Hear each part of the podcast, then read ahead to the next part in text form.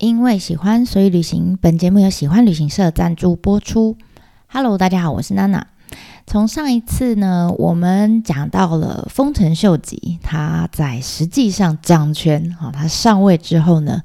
依然感受到很多的不安与焦虑。然后再加上他跟这个千利休两个人之间，因为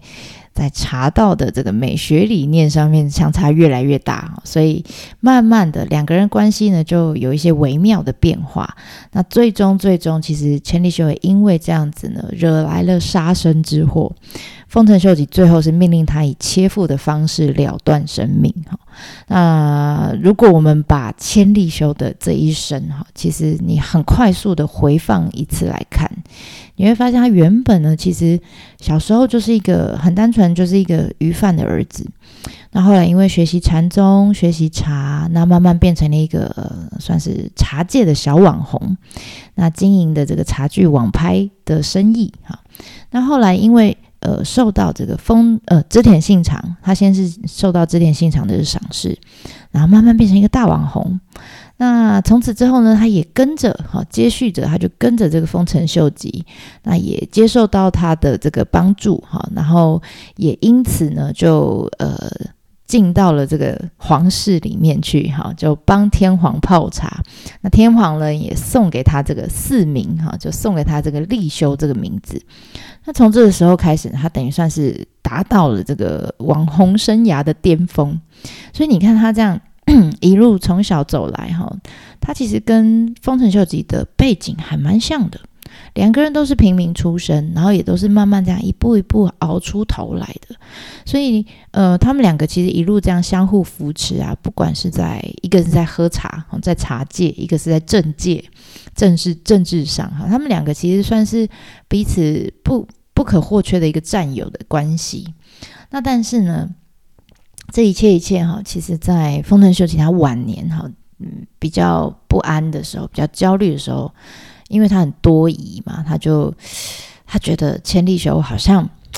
对他有点不尊敬，哈，是不是要谋反啊？是不是跟别人有有私底下有一些勾当啊？要要对他不利啊？等等等，哈。总之呢，他就找了一些罪名，哈，给他安上一些罪名，然后就叫他切腹自杀。那你说这些罪名有什么呢？主要有两个，哈，一个呢是他说千利休你是不孝商人。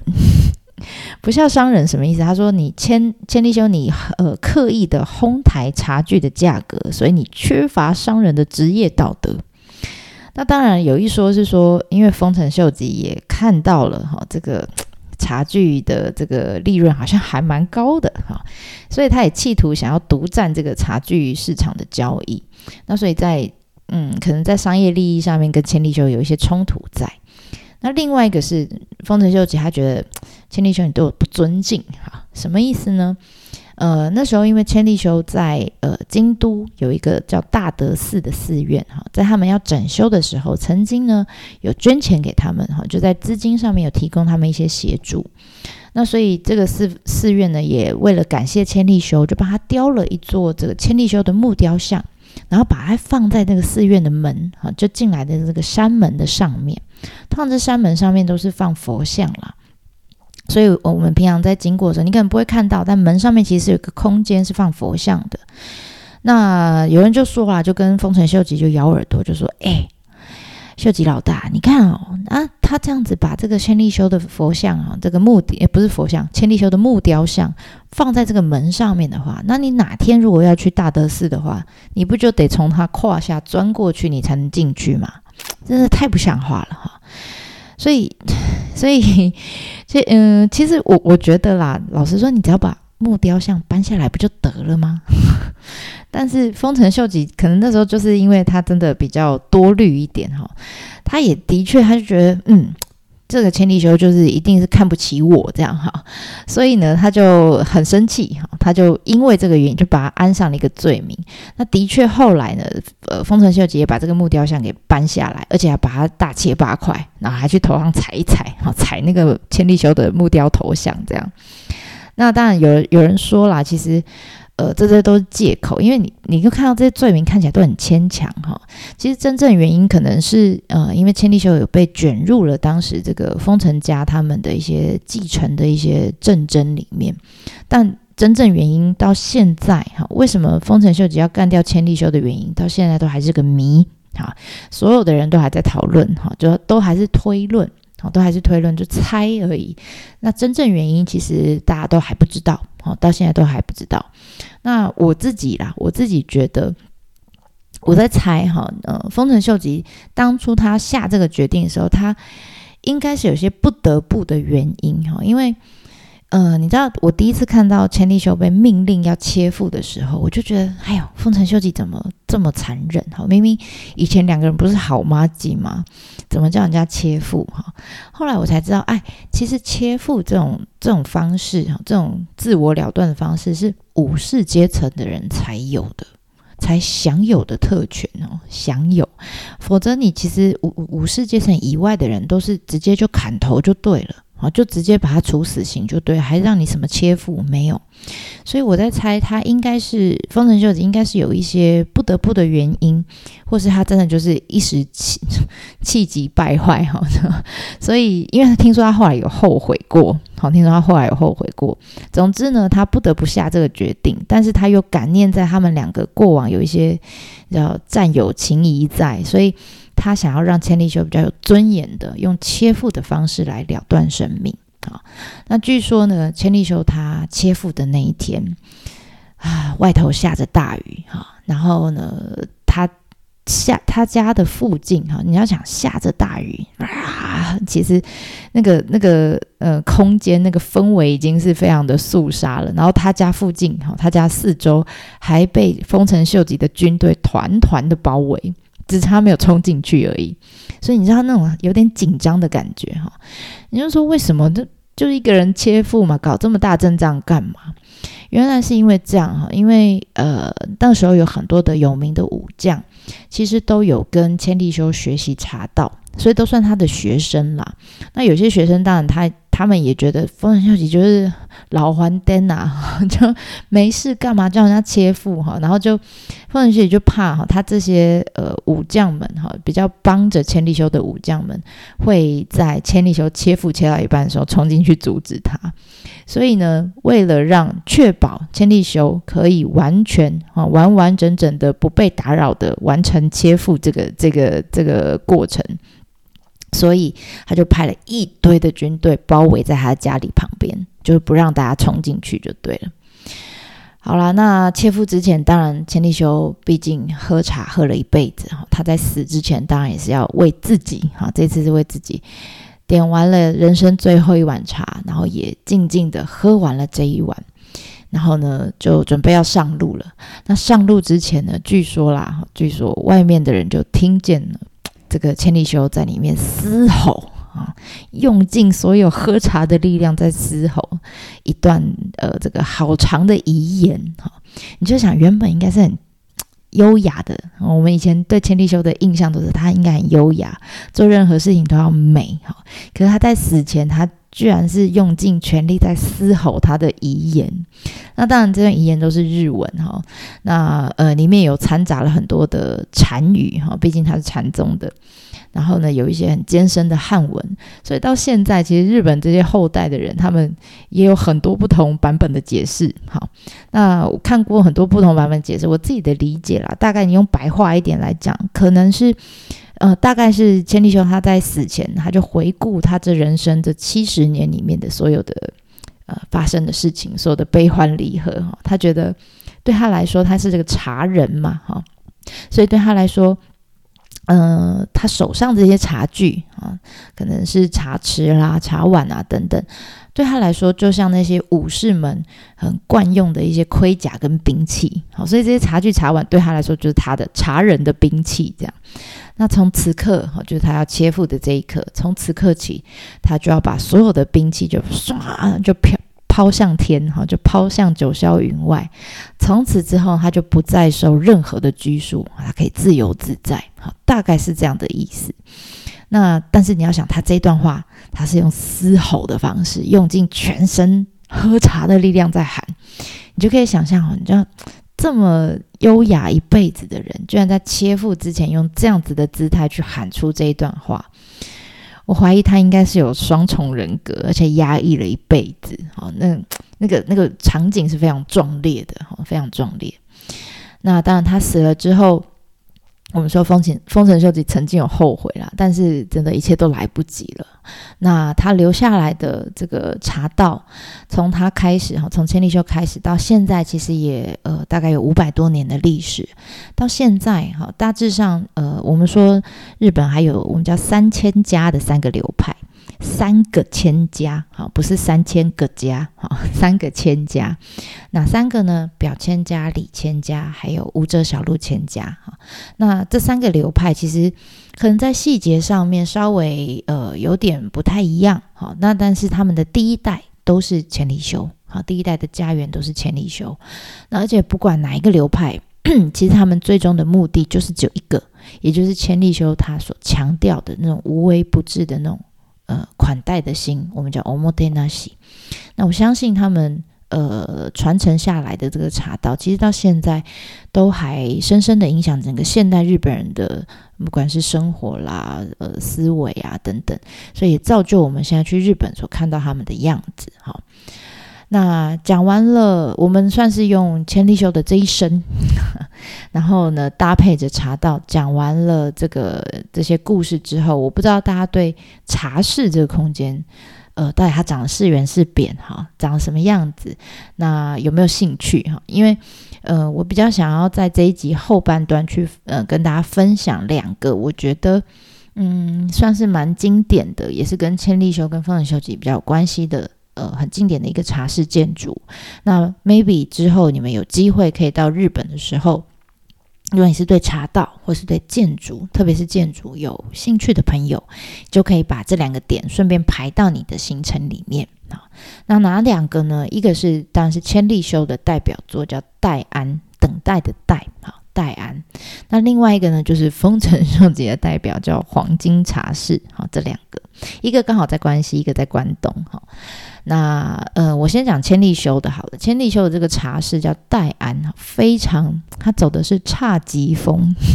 侘寂你就知道，就是嗯，比较简朴朴素的这种风格。那这个戴安呢，其实呃，它是在被保存在妙喜庵这个寺院里面。那它是目前唯一哈，全日本唯一呃现存确认是由千利休经手。建造而成的茶室，所以它当然被指定为日本的国宝。哈，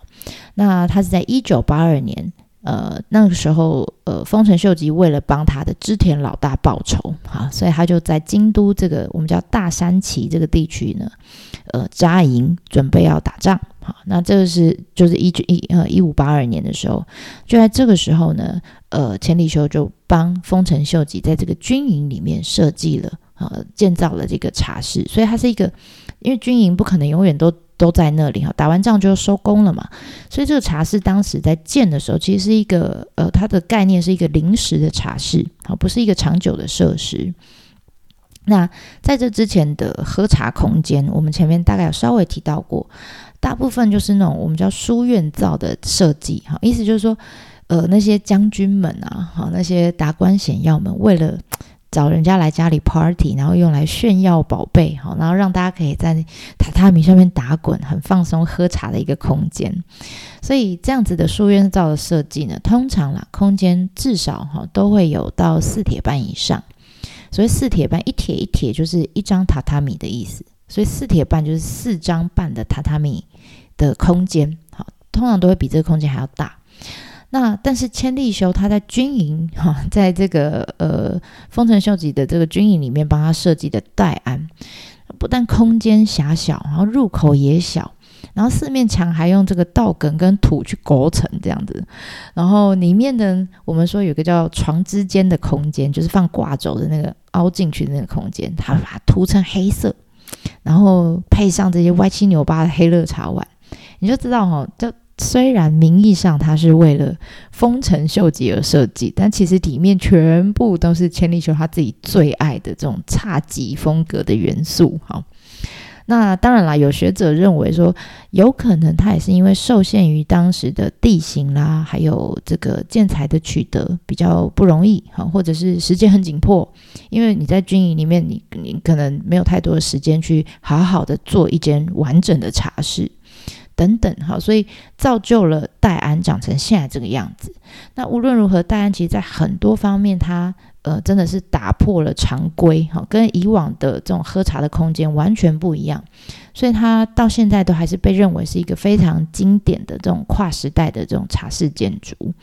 那到底有哪些改变呢？呃，第一个是他呃千利休他先把。呃，客人出进出茶室用的这个门，把它改成非常的小，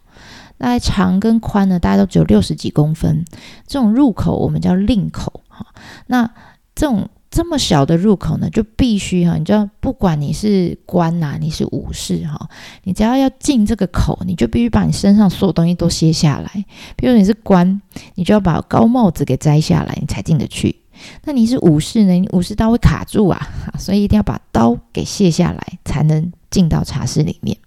所以换句话说，就是呃，他认为哈，就借由这样子的令口的设计哈，就让所有的人在进到茶室里面喝茶的时候哈，不管你原本的身份是多么达官显要，你只要一进来，每个人都要放下他原本的一切，好，放下他的身份。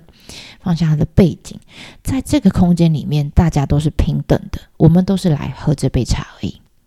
那当然了，也有说法是说，呃，这个空间其实是口入口这么小，它其实要让这些武将们有一种很隐秘的感觉哈，因为毕竟他们平常在打仗的时候，就时时刻刻都要防备着、提防着。那你进来之后呢，大家都是没有带刀的，所以你就可以放下你平常那种很紧绷的心情，那来轻松的喝杯茶。那是第一个，那第二个是他千利休呢，他把整个茶室的空间从原本我们刚刚讲都至少四铁半的空间呢，直接缩小到一半以下，大概只有两铁，两张榻榻米的大小。那你知道这样子的呃榻榻米的大小，两张榻榻米大小的空间，顶多啦，包括亭主哈，就是泡茶的人，大概就是容纳两个，顶多三个。大概就是三个人的空间这样，那在这样子的空间里面喝茶，你可以想象哈，那个主人哈，就泡茶的人跟客人之间的距离，可能只有顶多就三十到五十公分，可能你会觉得这样的距离好像有点太近哈，哎，怪怪的哈。但是就是因为这样很近的距离，你在谈话的时候，甚至是你不谈话的时候，就不说话的时候。我们两个人哈，双方才能呃去看到对方就很细微的这种表情变化，比如说一个眨眼，一个皱眉，你大概就知道哦，对方现在是什么感受，对方现在有没有说谎？好，所以这是一个很巧妙的设计。我觉得到现在日本还有一种说法，我们叫读空气 （cookie or yumu）。我觉得这个大概就是这里来的，哈，就是你要读空气都不讲话，但是你可以从对方的这个表情，哈，或者是一些肢体动作，你可以感受到对方现在是紧张呢，还是放松呢，还是有什么样的这个心情，这样。所以这是我觉得还蛮有趣的，哈。他第二个，呃，把这个空间缩小这个创举。那最后是当然，因为他因为空间狭小的关系，所以他还是要想办法让客人哈来的客人减轻一些压迫感。他不是在空间上面去，呃，他不是在榻榻米上面这种面积上面去做减轻，他是利用整个空间的配置哈，譬如说像他在茶室里面开窗。在这之前的这个喝茶的空间里面，其实没有特别开窗这个这个动作。窗户它开了一些窗户，然后呢，再加上这个铺上那个盒纸，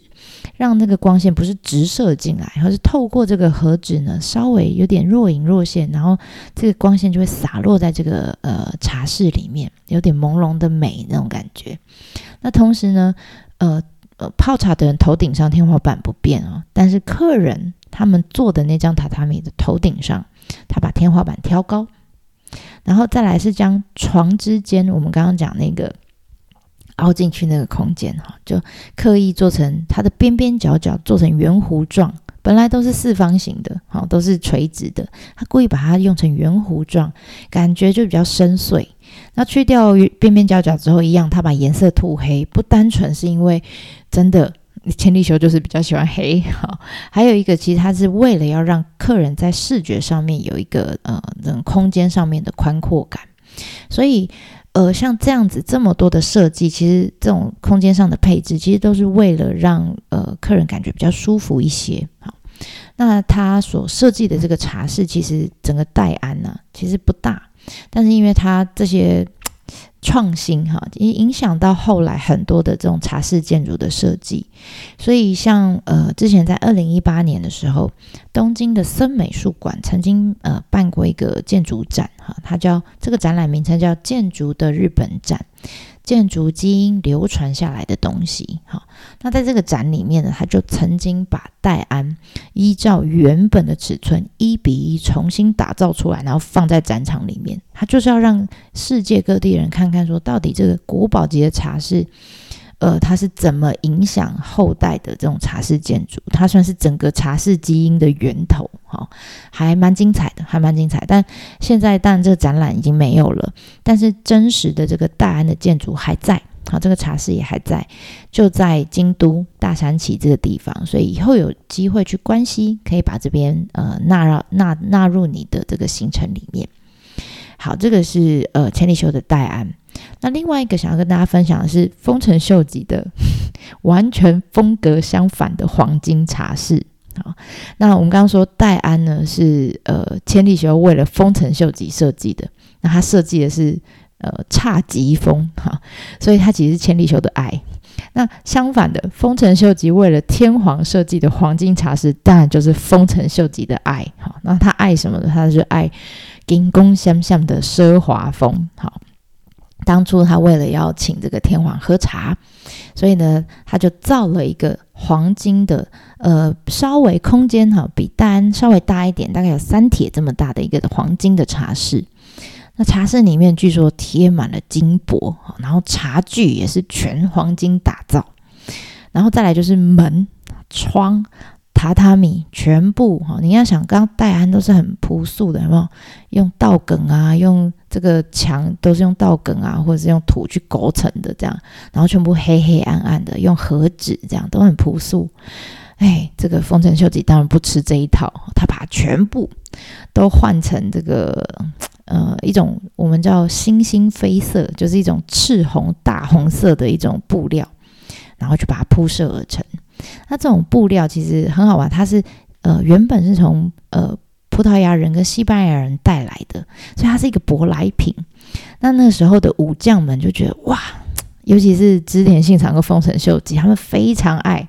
他们觉得用这种布料做成的衣服非常的瞎趴。好，那也因为他们爱穿，所以其实呃这种布料所做成的衣服啊，或者是所做成的一些装饰品啊，就呃有一种。很权威、哈权贵的这种象征，那所以呢，当然他很喜欢呐、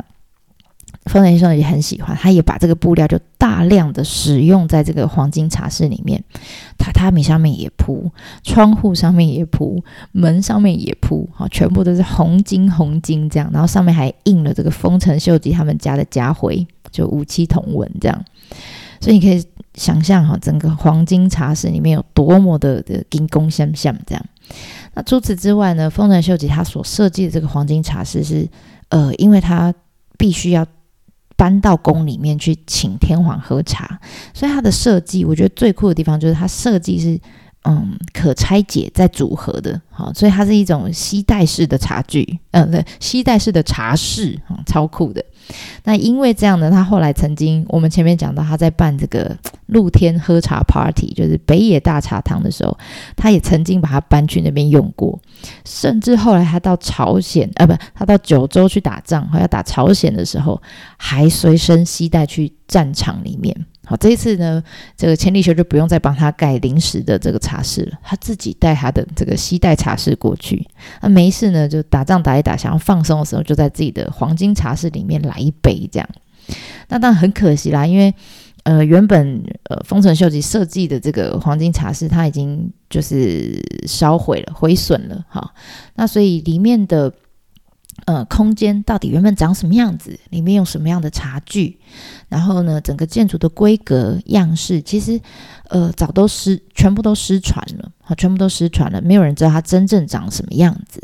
那现在日本人就只能依照一些呃不同的史料记载，哈，然后把它重新设计出来，重新呃复原出来。那所以。因为大家参考的文献不太一样哈，所以设计出来就是复原出来的版本呢也不太一样，有些比较大，有些比较小，好，那一些长相也不太一样。那这边娜娜所介绍的，我我推荐的是一个放在呃热海那边的一个叫 MOA 美术馆里面的版本。好，它复原出来的版本。那他们在茶具上面的考究呢，是参考呃千利休当时可能不是用在黄金茶室里面啊，可能是用在别的地方，但确定是千利休曾经使用过的茶具，好的道具。然后他们用五十公斤的黄金去把它铸造而成的。然后呢，里面呢，在床之间上面当然有挂这个挂轴，好，那挂轴上面的字画很可爱哈，是。上面写“封国大名神”，就是丰臣秀吉啦。哈，那这个呃，就这个五个字的挂轴，据说是丰臣秀吉他儿子在八岁时候写下来的，就写他老爸这样。哈，那当然整个茶室的空间呢，呃，据说了他们是。根据非常多，不是单一文献哈，根据非常多，包括当时的一些武将们，还有外国的传教士们，还有当时的一些茶人们所留下来的一些，可能是日记啦、记录啊，还有最重要的是，呃，那个时候真正有在这个茶室里面喝茶的那个天皇，他日记里面也有写到这个茶室。你看他多开心啊！写到日记里面，所以他跟他们梦幻美术馆根据这所有的文献去综合出来以后，才把它复原出来这个空间。而且，因为我们说他有根据，呃，他们有参考那个天皇的日记。你要想，当初他们把这个茶室呢搬去呃这个天皇住的京都寓所、京都寓所里面，搬去请他喝茶的时候，这个茶室是放在京都寓所的一个室内的空间。所以你知道 MOA 美术馆他们在呈现这个呃，他们复原出来这个茶室的时候，他们也是把黄金的茶室放在一个呃，像像像是京都那种呃，我们叫请殿造的那种空间里面，它不是连茶室。呃，它不是只有茶室复原出来，它连茶室外面的这个空间，它也复原出来，所以我觉得这是还蛮酷的，好，它还蛮完整的一个复原。那当然，这个茶室也是可以拆解的哦。据说他们曾经有搬到这个智利去参展过，就是让人家让外国人看一下哦，我们黄金茶室长什么样子。那虽然我们说这个金光闪闪的这个黄金茶室，虽然跟千利休哈他所强调这种。差级的感觉，差级的美学相差非常远哈。大概呢，就这个就真的就是丰臣秀吉只是拿来炫耀自己的财力跟权力而已哈。千利休应该翻过一百次白眼哈，而且目前也的确还没有文献有讲到说千利休曾经参与茶室设计的过程，他应该很不屑吧哈。但是我觉得啦，我自己猜哈，因为就内部空间来说，其实他大可。就丰臣秀吉大可把这个空间做大一点，好做大一点。但为什么他只做了三帖？哈，我猜千利休应该也是有出一点意见呐。哈，他虽然很不屑，但他应该有出意见。譬如说，他可能呃考虑到这个茶室要搬来搬去嘛，所以他不能太大。那到时候就是实际要请天皇喝茶的时候，至少至少这个空间不是只有两个人，至少要容纳三个人。哪三个？一个是天皇嘛。一个是丰臣秀吉，还有一个就是千利休他自己。好，所以呃，他应该有提出一些建议，比如说原本的两两铁的戴安可能不太够，好，要把它扩大成三铁。那也有人说呢，就虽然整间哈这个茶室里面贴满了金箔，让人家像我们现在哈看起来好像很刺眼，好像就怂哎哈，有点俗气哈。那但是其实就以前来说，以前那个时候是没有日光灯的，没有 LED 灯，以前的照明全部都只能靠自然光线跟烛光，所以也有可能那个时候千利休有出一点意见说，诶，你要想这个卡这个茶室到时候是被必须被放在那个我们说京都寓所的那个室内的空间，所以相较于戴安，它是可以接收到外面的自然光线比较多的状态。这个黄金茶室它放在室内的时候，它能接受到的光线是比较少的，户外光线比较少，所以想必可能在里面要点个蜡烛。所以你就想哈，那个啊，整间金黄色的空间，它呃中间有一个蜡烛，有那种烛光摇曳的感觉，然后透过反射，那个空间其实是一种很梦幻的这种。另外一种侘寂的美，哈，我觉得这个反而可能是呃丰臣秀吉跟呃千利休两个之间折中出来的那种美，好，我觉得也有可能，好，也有这种可能性。Anyway，所以这个呢，如果你想要看黄金茶室的话，呃，你可以去这个 MOA 美术馆，在静冈，在靠近热海这边，这边就建议大家可以把它安排到行程里面去了。好啦，那这一集呢，我们介绍了这个千利休最后是怎么很壮烈的死，好，然后呢，也提到了两个哈，分别是千利休跟丰臣秀吉的代表的茶室啊，让大家参考，希望大家还喜欢。那我们这一次的分享就到这边啦，那我们下次见喽，ではまたね。